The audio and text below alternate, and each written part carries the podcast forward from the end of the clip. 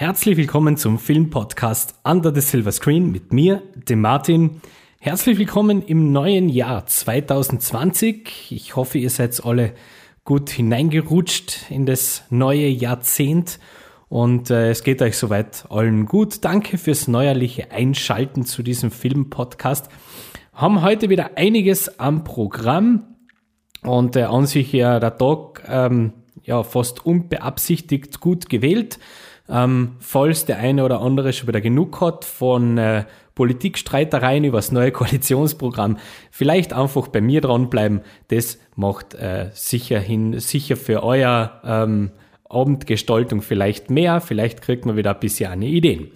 Ähm, heute mehrere Programmpunkte. Ähm, ich möchte gern heute starten. Das, wir sind zwar bereits im neuen Jahr, ähm, trotzdem ist es natürlich immer wieder an der Zeit, ein bisschen zurückzuschauen aufs vergangene Jahr beziehungsweise auf die vergangenen Jahre.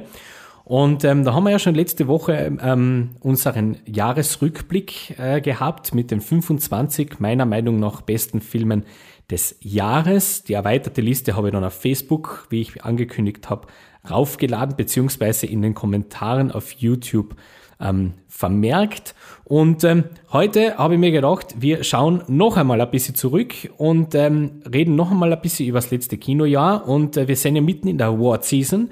Und somit ähm, habe ich mir gedacht, ich schaue mal auf die äh, so ja, verbreitetsten großen ähm, Kategorien und äh, würde dann sozusagen meine ähm, persönlichen Awards ähm, vergeben. Nochmal äh, einfach nur kurz noch einmal ähm, gewisse hochkarätige Leistungen ähm, noch einmal ein bisschen äh, vor den Vorhang zu bringen.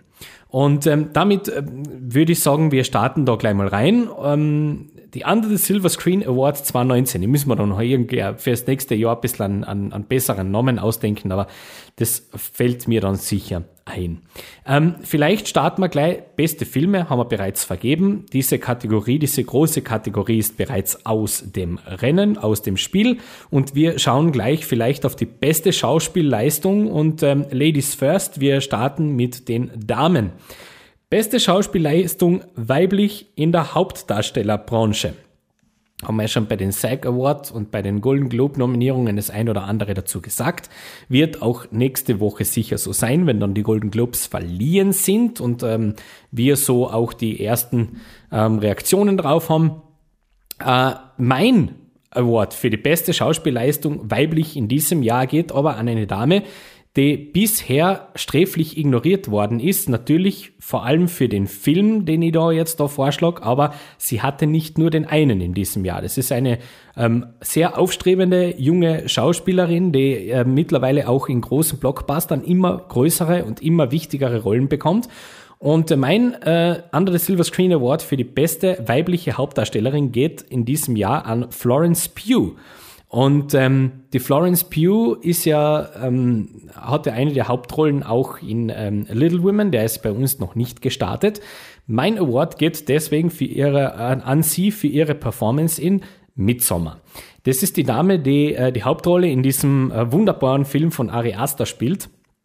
Und äh, wie ich schon bei meinen besten Filmen des Jahres äh, 2019 gesagt habe, ist ja Midsommar eine Geschichte eigentlich äh, einer, einer Trennung, beziehungsweise wie sich ein Paar auseinanderlebt. Ja? Und ähm, das Ganze im, in, in der Vermischung mit den, äh, mit den Drogen, die dort in diesem Film irgendwann mal schlagend werden, ähm, gibt die Frau Pugh da wirklich eine, eine Performance, die meines, meiner, meiner Ansicht nach komplett sträflich äh, ignoriert wird in der Award-Season. Ähm, die ist gut, so gut wie jede andere Performance, die da im Moment äh, so kolportiert wird für die großen Filmpreise, kann es nicht ganz nachvollziehen, dass diese Dame nicht ähm, ähm, da weite, ähm, weite Aufmerksamkeit bekommt für diese Rolle. Sehr schade. Auf jeden Fall meine, mein Award geht zu ihr. Vielleicht freut sie sich drüber. Ähm, beste Schauspielleistung männlich, Hauptdarsteller. Jetzt lege es natürlich nahe, dass man entweder den Herrn Driver für Marriage Story oder den Herrn Phoenix für Joker nimmt. Beides absolute Wahnsinnsperformances, aber die nimmt jeder. Ähm, dementsprechend habe ich mir gedacht, vielleicht könnte man da auch noch über einen anderen sprechen, der so ein bisschen untergeht Und ähm, dieses Schicksal teilt er sich leider auch mit dem Film. Der, es ist, geht nämlich um einen Film, der komplett, komplett untergeht heuer.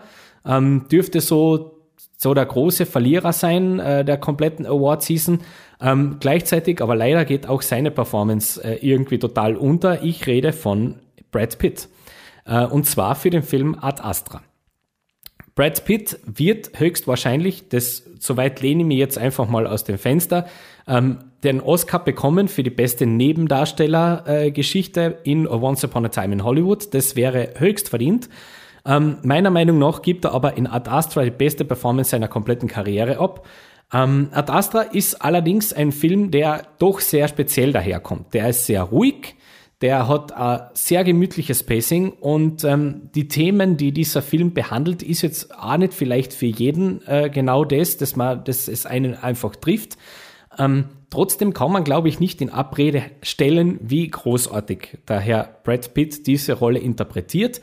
Ähm, ist nämlich gar nicht so einfach. Er spielt einen ähm, Weltraumingenieur, der an sich sehr ruhig in seinem Wesen auftritt. Also er musste sein, er ist ein absoluter Perfektionist und genau deswegen ähm, wird er auch eben für diese speziellen Aufgaben äh, herangezogen, ähm, weil sich eben sein Pulsschlag nicht über einen bestimmten Wert hinaus bewegt. Auch in Extremsituationen ist das so der Fall und ähm, dementsprechend muss man natürlich auch diese Rolle so interpretieren, dass man das irgendwie verkörpern kann. Und was der Brad Pitt in diesem Film so hervorragend macht, ist, ähm, die, die kleinsten Emotionsregungen in den Augenwinkeln abzeichnen zu können. Und das ist wirklich absolut spektakulär, wenn man einmal genauer hinschaut. Das fällt dann vielleicht beim ersten Mal nicht so auf, aber spätestens beim zweiten, dritten Mal ist es wirklich so, das kann man nicht übersehen, wie brillant ähm, die kleinsten schauspielerischen Nuancen sind.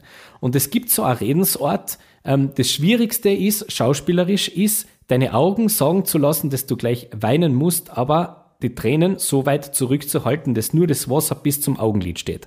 Und in einer einzigen Szene macht er das in dem Film so dermaßen gut. Ja? Ähm, da muss ich einfach sagen, jeder redet über den Herrn Phoenix und jeder redet über den Herrn Driver und das auch vollkommen mit Recht. Die sind super und wer auch immer von den zwei dann als großer Gewinner dieser Season außergeht, vollkommen wunderbar mit mir. Trotzdem möchte ich meinen Award an Brad Pitt für Ad Astra überreichen. Ähm, dann gehen wir weiter in den Nebendarstellern. Beste Schauspielleistung weiblich Nebendarsteller geht für mich an Adele NL für Porträt einer jungen Frau in Flammen. Von diesem Film haben wir bereits äh, gesprochen, wie wir über unsere oder über meine besten Filme des Jahres ähm, uns unterhalten haben. Ähm, das ist vor allem in den letzten fünf Minuten des Films und die Spoiler da jetzt wirklich nicht. Ähm, ich war, ich bin im Kino gesessen und das war tatsächlich wieder einer dieser Momente, wo äh, ja wo sich dann das Geschehen auf der Leinwand wirklich auch in meinem Gesicht ein bisschen gespiegelt hat. Ähm, was die Frau da macht, allein in den letzten fünf Minuten. Und das, das ist nicht einmal, was im restlichen Film passiert. Aber allein die letzten fünf Minuten rechtfertigen diesen, diesen Award. Davon einmal abgesehen, ähm, hat sie genauso eine, eine Rolle zu spielen hier als ähm, Dame, die, als junge Dame, die nicht verheiratet werden möchte.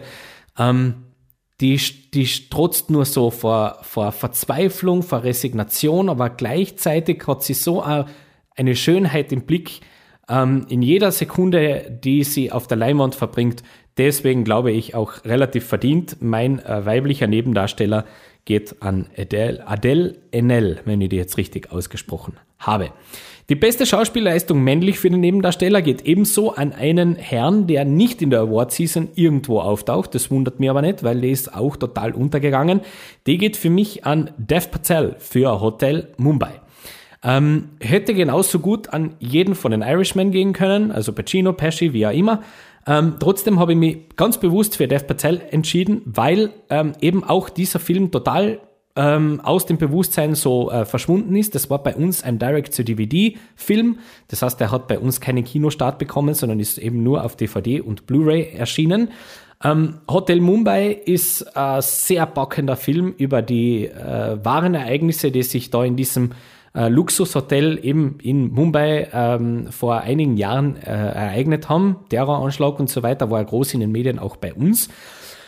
Ähm, und der Herr Patel spielt da einen äh, Hotelbediensteten, der ähm, so still und heimlich sich so zum, zum Helden in diesem ähm, Film mausert, wobei eigentlich das eben das Besondere ist in diesem Film, dass der, dass der eigentlich komplett ohne einen großen Held auskommen muss. Ja, es ist eine sehr nüchterne und sehr fast schon dokumentarische Aufbereitung des Ganzen, was damals passiert ist.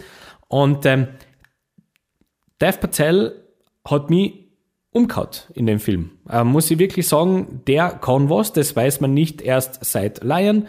Ähm, der kann wirklich was und ähm, dementsprechend ähm, mein männlicher Nebendarsteller geht dorthin. Dann, die beste Regie. Die beste Regie war für mich absolut kein äh, Contest heuer. Da gibt's natürlich einiges. Wie gesagt, wenn man jetzt in die, in die Award-Season schaut, da sind ja schon Filme dabei, die bei uns erst starten. Ähm, jetzt im Jänner und im Februar. Deshalb kann ich jetzt über den scheinbarigen äh, Frontrunner ähm, 1917 nichts sagen. Das werden wir dann nächstes Jahr besprechen. Ähm, für mich geht die beste Regie an den Herrn äh, Boon Young-ho für Parasite kein Contest. So gerne ich äh, den Herrn Tarantino hab und so sehr ich es ihm wünsche, dass er heuer auch bei der ähm, in der Award Season dann auch seine seine Regie äh, ähm, dann äh, bekommen möge. Das ist ja alles wunderbar, aber es geht da um die beste Regie des Jahres und das ist der Herr Boon Young Ho. Simpler, simpel deswegen, weil ähm, dieser Film eigentlich neue Genres erfindet. Ähm, das sind im Grunde sechs Filme in einem. Jedes einzelne Genre funktioniert, habe ich bereits in groß, höchsten Tönen gelobt bei unserer Top 25, wo ja dieser Film, Spoiler, auf Platz 1 gelandet ist. Ähm, Parasite ist ein Meisterwerk, äh, das wird in Filmschulen zerklaubt werden in den nächsten Jahren und Jahrzehnten. Dementsprechend beste Regie, das ist der Mann, der alles in dem Fall der Mann, der alles äh, zusammenhält, haltet und ähm, kann nur zum Herrn Bunyong Ho gehen. Bestes Produktionsdesign, das ist das äh, Szenenbild beziehungsweise Setbild. Ähm, da wurden ja auch schon so diese gewissen Shortlists der Gilden veröffentlicht, die dann auch für die Oscar-Verleihung ähm, irgendwo ja, in, in, zu, zu, zu wählen wären. Ja. Ähm, da steht der Film äh, drauf, äh, hat mich sehr gewundert und positiv äh, überrascht, weil eben, wie schon gesagt, der Film komplett untergegangen ist. Wir sprechen auch hier von Ad Astra.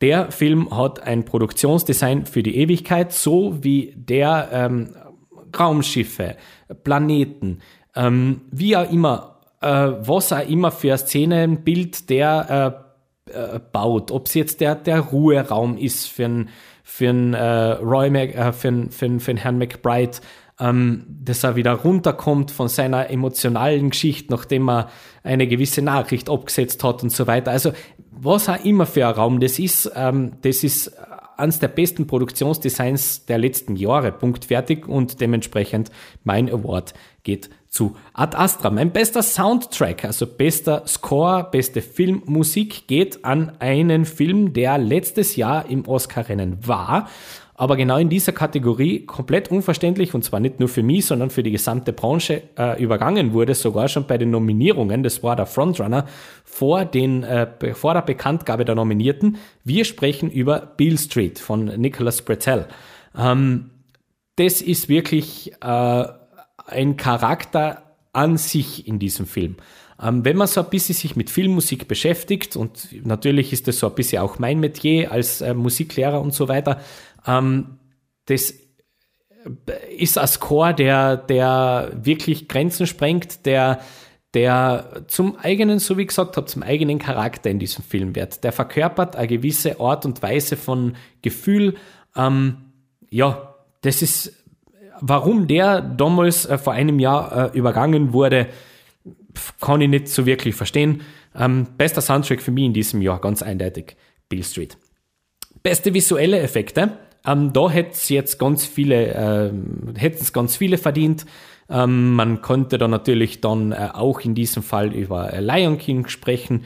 Man könnte über Avengers Endgame sprechen. Man könnte aber auch über den äh, Titelträger sprechen, den, äh, der meinen Under the Silver Screen Award bekommt. Und das ist wiederum Ad Astra. Ja, ich mag den Film.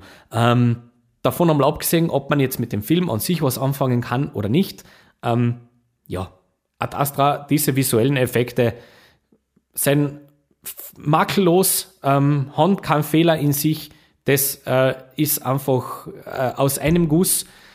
Man fühlt sich wirklich dort, äh, an welchem Ort man auch immer ist. Und umso skandalöser finde ich das, wenn ich die Shortlists für die Oscars heuer anschaue und Ad Astra nicht drauf ist. Also Ad Astra ist nicht unter den zehn Filmen, die äh, nominiert werden können für einen Oscars. Oscar stattdessen finden wir Cats. Und dazu brauche ich nichts mehr sagen, weil also das spottet jeglicher Beschreibung. Ähm, wer auch immer dafür verantwortlich ist, bitte, also das ähm, ist tatsächlich einfach eine, eine Sauerei. Beste Kamera. Beste Kameraführung ähm, geht an meinen Top 2 Film in diesem Jahr, nämlich The Lighthouse. Ähm, auch hier gibt's äh, in allgemeinen Awards-Rennen ähm, einen anderen Frontrunner im Moment. Ähm, ich habe kurz überlegt, ob es vielleicht dann doch Joker ist. Ähm, aber für mich dann doch äh, aufgrund einfach auch der Machart äh, dieses, dieses Films, eben dieses Aspect Ratio von 1,9 zu 1 und ähm, der Fakt, dass der Film auf alten Linsen aus den 1930er Jahren ähm, gedreht worden ist äh, in Schwarz-Weiß, ähm, ja, die Kamerabilder, die da erzeugt werden, rein mit Schwarz-Weiß-Compositing, äh, ist, gehört mit zum, zum beeindruckendsten und besten, was ich jemals gesehen habe. Dementsprechend The Lighthouse für mich bei der besten Kamera gesetzt. Und dann kommen wir noch zu einem, und das ist auch doch schon der letzte, weil mit Kostüm, Make-up und so weiter äh, habe ich mich jetzt dann nicht weiter beschäftigt. Bestes Drehbuch, das ist ja dann noch auch wichtig, dass ein Film wunderbar funktioniert. Und das ist auch gleichzeitig mein großer Wunsch für die Oscars. Bitte, liebe Oscars, zeichnet doch Parasite aus. Ähm, das wird er nämlich brauchen, damit es äh, richtigen Push gibt für den besten Film. Ähm, Parasite ist mein Drehbuch des Jahres und ähm, ja, die Gründe habe ich bereits gesagt. Gut, das waren soweit die äh, kurzen Looks auf die Under the Silver Screen Awards 2019. Das ist nur meine persönliche Meinung, freue mich aber, wenn ähm, andere äh, Choices dann von euch gemacht werden. Äh, könnt ihr mir ja dann gerne mitteilen. Ähm, über, das Jahr, über den Jahreswechsel ist natürlich auch so, äh, ich habe nicht geschlafen, bin äh, schön äh, weitergegangen in meiner Aufgabe, auch in diesem Fall für diesen Filmpodcast, habe mir natürlich wieder einige Filme angeschaut und ähm, zwar möchte ich ein bisschen genauer besprechen, und der dritte wird dann auch schon wieder der Streaming-Tipp der Woche, weil den Klassiker of the Week lassen wir heute mal ein bisschen weg. Stattdessen gibt es dann eine große Ankündigung am Ende des Podcasts. Also unbedingt dranbleiben. Ähm, wir sprechen jetzt über die zwei Filme, die ich in der Zwischenzeit gesehen habe. Einen davon im Kino, einen auf Netflix. Wir beginnen mit dem im Kino. Ähm, ich war im Kino und habe mir Knives Out angesehen. Das ist der neue Film von Ryan Johnson ähm, mit einem wahnsinnigen Cast. Also sehr beeindruckend. Wir haben den Daniel Craig drinnen, wir haben die Anna de Armas drin, die Jamie Lee Curtis, wir haben den Michael Shannon in einer Rolle, wir haben den Chris Evans in einer Rolle und den Christopher Plummer. Äh, Habe ich jetzt nur wen vergessen. Äh, ich glaube, dabei können wir es mal belassen in erster Linie. Ja, dabei können wir es mal belassen. Ähm, das ist ein wunderbares Ensemblestück. Wir äh, verfolgen hier eigentlich ein klassisches Agatha Christie-Motiv, ein klassisches Whodunit. Ähm, das ist ein Format, das ähm, in den letzten Jahren so ein bisschen ähm, das Dasein auf Fernseh äh, Anstalten beziehungsweise in Büchern zugebracht hat. Es war früher ähm, noch ein bisschen anders. Früher, so im alten Hollywood, war das ein, ein Motiv, das immer wieder gerne auch fürs Kino adaptiert worden ist. Ähm, diese klassische Murder Mystery Geschichte. Ähm, heutzutage sieht man das eigentlich nur mehr so in Serien, wie beispielsweise, ja, früher war es eben Monk oder, oder, oder so, so Geschichten. Dieses klassische Agatha Christie-mäßiges, da haben wir ein äh, Opfer, ein vielleicht Mordopfer oder wie auch immer, ähm, und da passt irgendwas nicht zusammen und dann gibt's einen, einen großen Kreis an Verdächtigen mit unterschiedlichen Motiven und ähm, es liegt dann an einem Ermittler oder einem Detektiv in dem Fall, ähm, den Schuldigen herauszufinden. Und ähm, wurde, wie gesagt, schon sehr oft gemacht. Äh, Mord im Orient Express, Tod auf dem Nil und so weiter. Eben diese klassischen Agatha Christie äh, die es da so gegeben hat, auch äh, ausgezeichnet mit Oscars und so weiter. Aber in letzter Zeit hat man das eben relativ selten gesehen. Und jetzt haben wir da äh, einen Versuch, äh, den Ryan Johnson unternimmt, dass er dieses Genre wieder ein bisschen salonfähig macht. Jetzt werden wir mal schauen, ob ihm das so ein bisschen gelungen ist. Also, ähm, es geht in erster Linie wirklich genau, also die, die Prämisse ist relativ, relativ einfach. Wir äh, sehen gleich am Anfang, äh, es gibt eine große Feier, äh, im Haus eines äh, sehr bekannten Verlegers oder Autors. Ja, es ist, er ist ein Autor, äh, ein Krimi-Autor.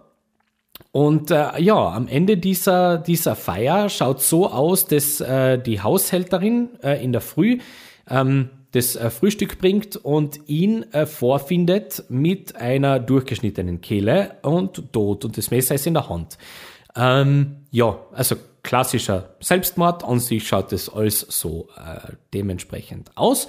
Und ähm, ja, dann plötzlich äh, geht dann um, um die Begräbnisfeierlichkeiten und dann taucht äh, die Polizei auf und im Schlepptau der Polizei befindet sich ein Privatdetektiv, der von einer mysteriösen Person im Hintergrund engagiert worden ist, damit er diesen Fall näher untersucht, weil diese eben diese Person, die ihn ähm, engagiert hat, möchte gerne wissen, ob das wirklich ein Selbstmord war. Und ähm, ja, dann wird so einer nach dem anderen befragt und wir erfahren mit Hilfe von Zeitsprüngen und Rückblenden, was da wirklich ähm, geschehen ist äh, in, der, in der Nacht, beziehungsweise ähm, was da so, was da so äh, die Hintergrundstory ist.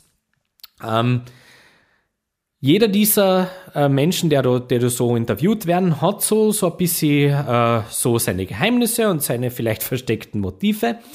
Ähm, ja, und so entfaltet sich vor unseren Augen äh, ein Lehrstück, wie man das macht. Wie man dieses Genre erzählt. Was nämlich der Ryan Johnson da wunderbar macht, ist tatsächlich, ähm, dass er eine doch relativ vertragte Geschichte, also es ist jetzt kein äh, Pulitzerpreisgeschichtel, das da geschrieben ist. Gell? Das, das, das muss man gleich von vornherein sagen. Es ist kein, kein großes ähm, ja, äh, Literatur-Nobelpreisstückel, das da vor uns ausgelegt wird, aber doch so verschachtelt, dass man sicher ganz am Anfang nicht so unbedingt draufkommt, was da passiert.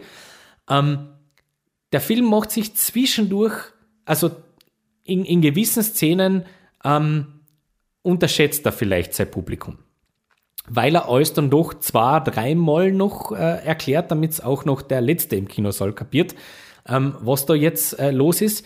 Trotzdem, ähm, trotzdem muss ich leider mit Erschrecken, musste ich mit Erschrecken feststellen im Kinosaal, dass es offensichtlich für einen ganz großen Teil der Bevölkerung bei uns nicht mehr möglich ist, sich zwei Stunden in einem Kinosaal zu setzen und sich eine Geschichte erzählen zu lassen.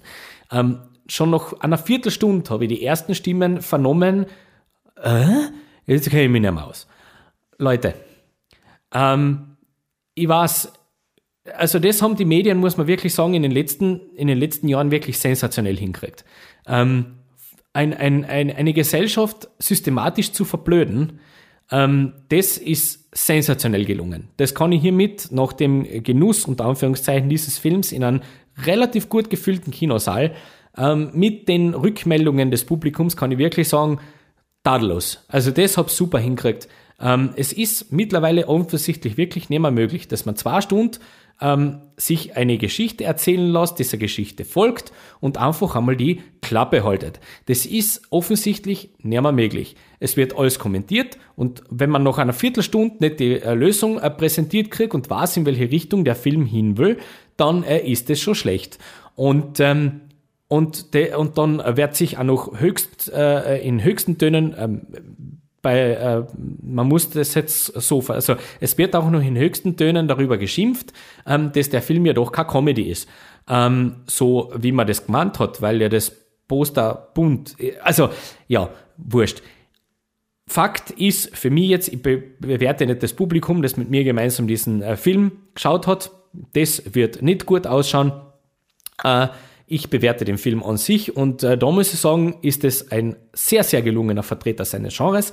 Wer auf solche Whodunits steht, wer gerne solche ein bisschen teilweise altmodischen Geschichten ähm, mit einem frischen Pep erzählt kriegen will, kann wirklich äh, da nichts falsch machen. Knives Out ist ein wunderbarer Film. Ob das jetzt ein Kinobesuch sein muss oder ob da vielleicht auch Streaming und äh, Heimkino reicht, das ist ja jedem selbst überlassen. Ähm, aber Knives Out äh, ist eine wunderbare Geschichte, ähm, macht auf jeden Fall Spaß und ich freue mich auch äh, schon aufs zweite Mal schauen, weil ich mich schon sehr darauf freue zu analysieren, ob das dann wirklich so zum Schluss alles auch so zusammenpasst. Ähm, ich habe nur einmal äh, gesehen bis jetzt eben im Kino, deswegen freue ich mich dann auf die Heimkino-Auswertung, dann schaue ich mir auf jeden Fall nochmal an. Aber das wäre schon so, haben wir mal schon gedacht, das fängt das Jahr schon relativ gut an mit diesem Film. Ryan Johnson sagt offensichtlich, ähm, ist es für ihn komfortabler, wenn er sein eigenes Ding machen kann, sein kleines Ding machen kann und sich nicht unbedingt an Franchise und äh, Fanbases halten muss. Ja, das ist offensichtlich dann besser, beziehungsweise kommt es besser an. Ich habe ja The Last Jedi ähm, relativ gern gehabt, wenn ich ehrlich bin. Also mir hatte der jetzt nicht schlecht gefallen. Ähm, die, der zweite Film, den ich gesehen habe, Entschuldigung, jetzt bin ich angekommen, der, den zweiten Film, äh, den ich mir äh, über die Weihnachtsfeiertage noch, äh, beziehungsweise Neujahr noch angeschaut habe, ähm, ist ein Film, wo ich mich im Nachhinein fast ein bisschen geärgert habe, dass ich ihn erst dann gesehen habe, weil ich mir dann kurzzeitig überlegt habe, vielleicht hätte der doch noch in meine Liste gepasst für dieses Jahr, aber wahrscheinlich dann am Ende doch ganz knapp nicht. Ähm, es geht um einen Netflix-Film und um nichts mehr als meinen Lieblingsanimationsfilm des Jahres. Wer hätte es gedacht? Es geht um Klaus. Der heißt Klaus, aus gutem Grund. Ähm, das ist wirklich äh, total niedliche und total nette Geschichte, gerade für die Weihnachtsfeiertage. Und äh, gerade jetzt noch für die letzten verbleibenden Ferientag, wenn es euch und euren Familien was Gutes tun willst, ähm, vielleicht nicht unbedingt einen doofen Film schauen. Klaus ist wirklich ein ganz ein herzerwärmender, netter, kleiner Streifen. Worum geht's in Klaus? Es geht in Klaus um Folgendes. Ähm, wir begleiten einen, ähm, den Sohn eines Chefs von einer Post, äh, Fabrik, na, Fabrik ist doch quer, Postgesellschaft, so, Postgesellschaft, so kann man das sagen. Den Sohn des Chefs einer Postgesellschaft, der selber Postler ist. Und ähm, der ist generell ähm, einer, der vom Leben sehr verwöhnt ist. Er hat seine Satin-Bettwäsche, er hat äh, eigentlich alles, was er will, er hat Frühstück im Bett, äh, er haltet von Arbeit eigentlich gar nichts. Ähm, das geht relativ gut bis zu diesem Moment, wo jetzt sein Vater einmal auf den Tisch haut und sagt, ähm, er hat jetzt, er bekommt jetzt von ihm eine Aufgabe und sollte er diese Aufgabe nicht zu seiner Zufriedenheit erledigen, dann wird er ihm das Geld streichen. Also er ist dann quasi auf sich allein gestellt, das will er natürlich nicht. Und ähm, bekommt die Aufgabe, in einem sehr abgeschiedenen Dörfchen nördlich des Polarkreises eine Postfabrik zu installieren also eine Postfiliale zu installieren. Ähm, von dieser Postfiliale muss er innerhalb von einer gewissen Zeit 6000 Briefe ähm, ja, bearbeiten, also mit Unterschriften, tollen drum und dran, dann darf er wieder nach Hause kommen und ähm, sonst muss er eben dort oben bleiben. So ist der Deal.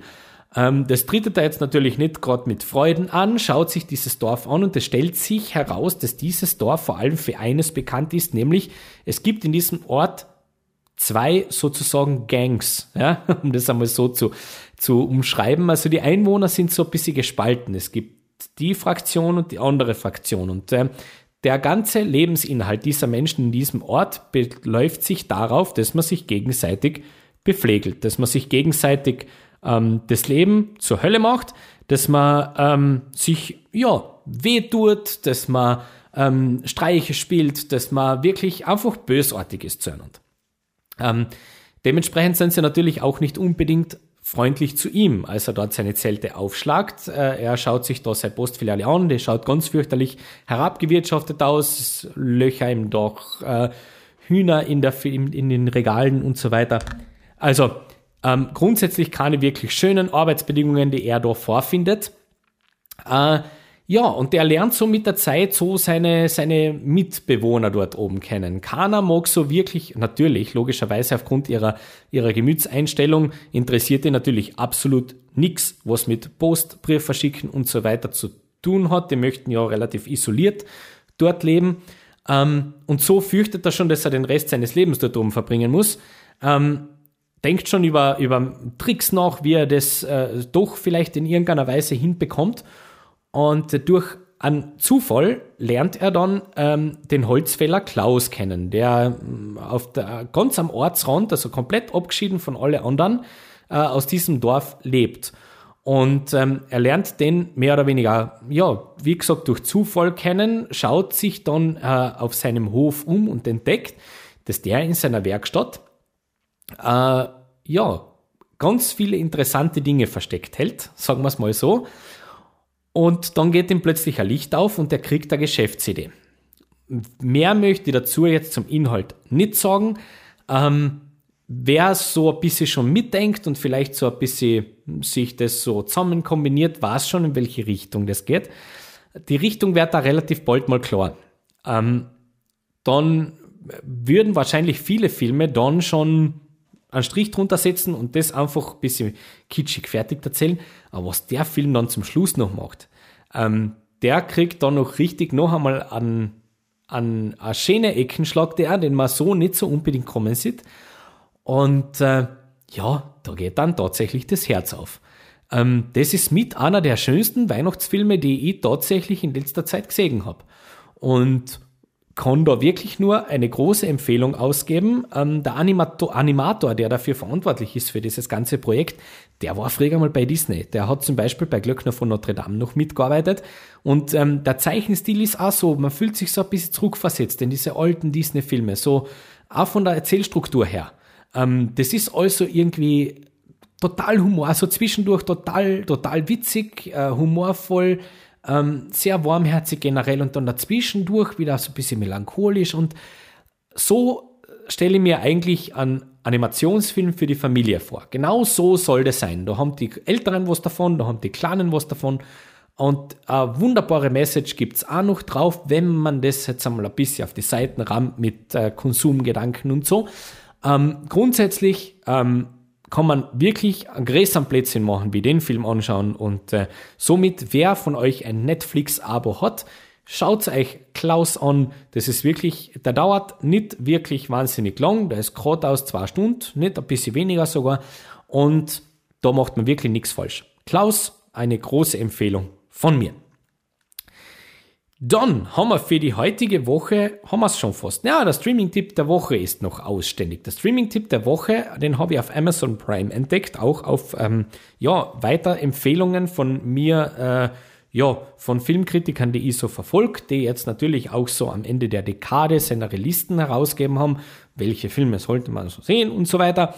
Und ähm, da habe ich auf Amazon Prime einen gefunden, den ich mir dann gleich angeschaut habe und dann habe ich mir gedacht, siehst, den kennen sicher nicht so viele von meinen äh, Zuhörern, dementsprechend werden wir den noch mal kurz besprechen. Es geht um den Film mit, dem Titel, mit dem Titel Alles eine Frage der Zeit, beziehungsweise im Englischen About Time. Das ist ein äh, britischer Film des Regisseurs Richard Curtis. Der Richard Curtis war oder ist äh, Filmkennern in erster Linie bekannt für äh, einen Film, der so, ja, in der breiten Öffentlichkeit immer belächelt wird. Ich finde den wunderbar, aber halt auch nur einmal im Jahr, nämlich tatsächlich Liebe. Der gehört für mich tatsächlich dazu, zu dieser Weihnachtszeit. Und äh, alles eine Frage der Zeit ist ein Film eben auch von ihm. Ich glaube aus dem Jahr 2013, möchte mir jetzt aber doch nicht weiter aus dem Fenster lehnen. Das habe ich nicht nachgeschaut, ich glaube aber. Ähm, alles eine Frage der Zeit ist eine sehr äh, interessante Handlung, äh, hat der Film zu bieten. Äh, es geht um einen jungen Anwalt, der gerade so, ähm, ja, eigentlich mit dem Studium so zu Rande kommt, äh, zu Ende kommt. Und ähm, ja, es dreht sich bei ihm eigentlich alles um die Liebe. Also er hätte gerne eine, er gerne eine Freundin. Und äh, somit ist eigentlich schon aufgesetzt, gell? Ist eigentlich vielleicht ein bisschen schon, jetzt haben schon ein paar wieder aus, gell? Interessierte Worten. Ähm, Natürlich könnte man es jetzt total kitschig machen. Ähm, der Film wartet aber mit einer Idee auf, die ich total faszinierend finde. Und ähm, der macht es auch ganz lieb. Sein Vater eröffnet ihn nämlich dann in einem Vier-Augen-Gespräch, dass äh, alle männlichen Vertreter der Familie Zeitreisende sind. Sie haben die Möglichkeit oder die Fähigkeit, durch die Zeit zu reisen. Äh, ja, das probiert er dann äh, gleich und er sieht, es funktioniert tatsächlich, nutzt es dann auch so ein bisschen aus. Und dann trifft er die Mary. Die Mary ist äh, für ihn so die Verkörperung, so soll dann seine seine Frau dann sein. Also ganz eine, eine liebe, schüchterne, sehr, auch sehr kunstinteressierte äh, äh, junge Dame. Äh, und dann wird es plötzlich ein bisschen kompliziert, weil er dann natürlich immer wieder probiert, durch seine Zeitreisen das ein oder andere besser zu machen. Ähm, natürlich kommt dann auch so wieder dieses alte Wort, wenn es um Zeitreisen geht, Schmetterlingseffekt. Also wenn man was in der Vergangenheit verändert, dann hatte das auch Auswirkungen auf die Zukunft. Ähm, zuerst macht er sich darüber keine großen Gedanken, nur äh, je weiter das die Handlung so fortschreitet, desto eher wird es dann ein bisschen zum Problem. Und ähm, es wäre dann auch kein äh, so Liebesdrama, wenn es nicht dann auch noch ähm, einen Plot gibt, gäbe, den der Film aufmacht, wo es dann ein bisschen tragisch wird oder dramatisch wird. Und wie der Film das löst, ist tatsächlich sehr, sehr charmant, tatsächlich sehr lieb. Ähm, er spielt da wirklich mit ein paar ganz nette Ideen und ein paar große Fragen, der, die man sich so jeden Tag so stellt. Ähm, ja, was, woran erkennt man wirkliches Interesse vom potenziellen Partner?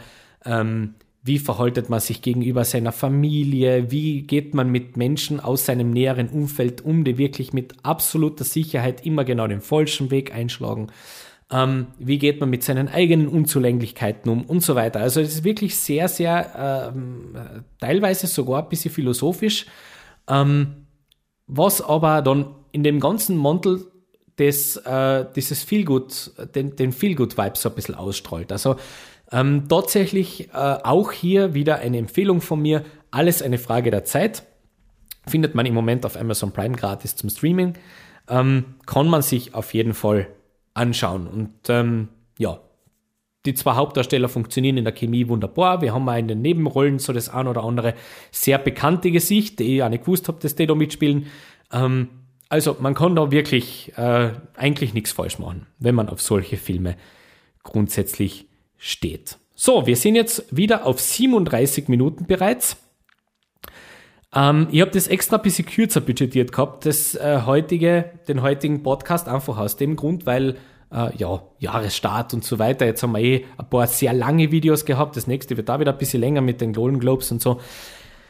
Deswegen möchte ich jetzt noch die Zeit nutzen, so wie ich gesagt habe, es gibt heute eine kleine Ankündigung und ähm, ja, es ist schon interessant, wie sich so manches äh, so entwickelt.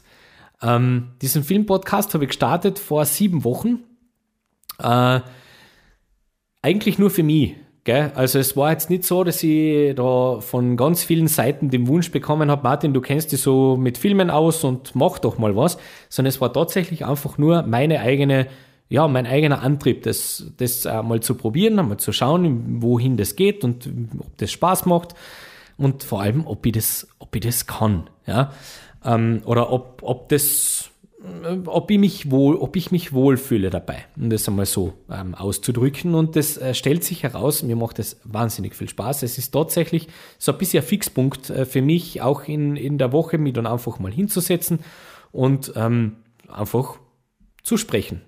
Ob es in dem Fall jetzt mit dem Computerscreen oder mit dem Mikrofon vor mir ist, ähm, ist, ist nicht so wichtig, aber es macht einfach sehr, sehr großen Spaß.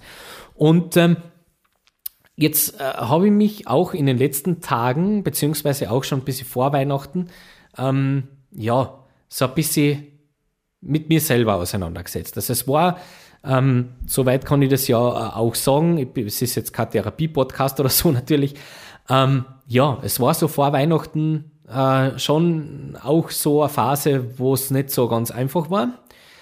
Dementsprechend, ähm, ja, aber das nur so nebenher. Dementsprechend habe ich mich natürlich ein bisschen so mit mir auseinandergesetzt, was, wie soll es so weitergehen, was sind so meine Prioritäten auch. Und ähm, ja, mir hat das einfach irgendwie gezeigt, es tut mir sehr gut, wenn ich einfach das mache, was äh, mich persönlich interessiert, fasziniert. Das ist für mich wirklich ein bisschen Seelenreinigung, um das mal so auszudrücken.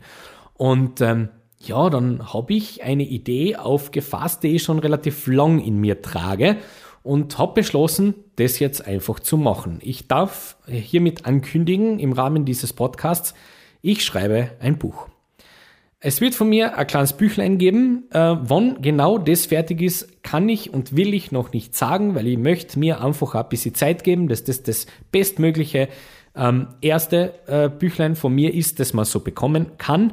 Ähm, es hat natürlich, sonst würde ich es da nicht sagen, was mit Filmen zu tun. Und ich habe mir gedacht, ich äh, schreibe ein Büchlein über das letzte Filmjahrzehnt. Ähm, also von 2010 bis 2019. Eigentlich wollte ich das nämlich im Rahmen eines Podcasts machen, habe dann aber auch in der Vorbereitung, ich bereite mich dann durchaus auch vor, ähm, habe dann eben gemerkt in der Vorbereitung, das äh, würde den Rahmen sprengen, weil äh, da könnte ich fast ein ganzes Jahr damit füllen, ähm, über, über das zu sprechen. Dementsprechend habe ich mir gedacht, ich schreibe das einfach einmal nieder und schaue, was draus wird. Und siehe da, es funktioniert. Also es geht, es fließt, es macht, es tut sich so einiges.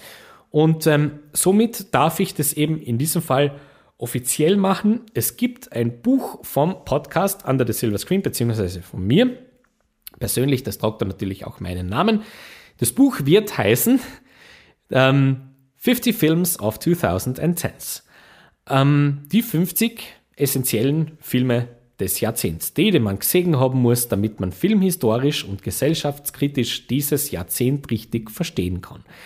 Ähm, ich bin schon sehr gespannt auf äh, eure Reaktion dann, wenn das Buch final heraus ist. Ähm, mittlerweile ist es gerade noch im äh, Produzieren, im Schreiben, im Machen, im Tun. Es ist noch nicht fertig. Es braucht noch einiges an Zeit, ganz sicher.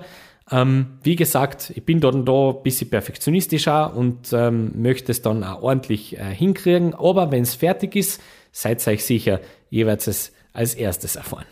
Ähm, bin schon sehr gespannt drauf. Ich freue mich schon richtig auf das, was jetzt auch dieses Jahr für mich äh, persönlich noch so bringen wird. Ähm, da wird sich auch wieder einiges so, so tun, bin ich mir ganz äh, sicher. Dementsprechend ähm, aber das war jetzt so eine, eine Ankündigung, die ich mir eben gedacht habe, passt gut zum äh, neuen Jahr, zum Start eines neuen Jahrzehnts. Ähm, Martin, steh ein bisschen zu dem, was du gern machst und ähm, ja, verkauf's vielleicht auch ein bisschen für die. Ähm, ja, dementsprechend 42 Minuten oder so sind jetzt ins Lande gezogen bereits. Ich darf mich wiederum ganz herzlich bei euch bedanken, dass ihr bis dorthin jetzt bei mir dabei wart. Siebte Episode ist äh, erledigt. Wünsche euch und euren Lieben noch eine wunderschöne Jahresanfangszeit und äh, wir hören uns nächste Woche dann wieder. Nächste Woche wird es dann ganz sicher gehen um die Golden Globes und ähm, ja, mal schauen, was in der Zwischenzeit noch so alles passiert. Danke fürs Zuhören. Bis zum nächsten Mal. Viert euch und ciao.